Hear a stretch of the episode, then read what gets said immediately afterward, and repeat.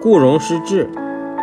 西晋的顾荣在洛阳时，曾经应友人的邀请赴宴席间，他发觉端送烤肉的人有想要吃烤肉的神情，于是省下自己的烤肉施舍给他。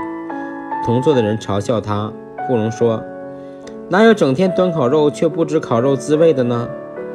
后来因社会动乱，顾荣渡过长江南下，每到危急时，总有一个人在帮助他，问他为什么要这样做。原来是早先接受过烤肉的人。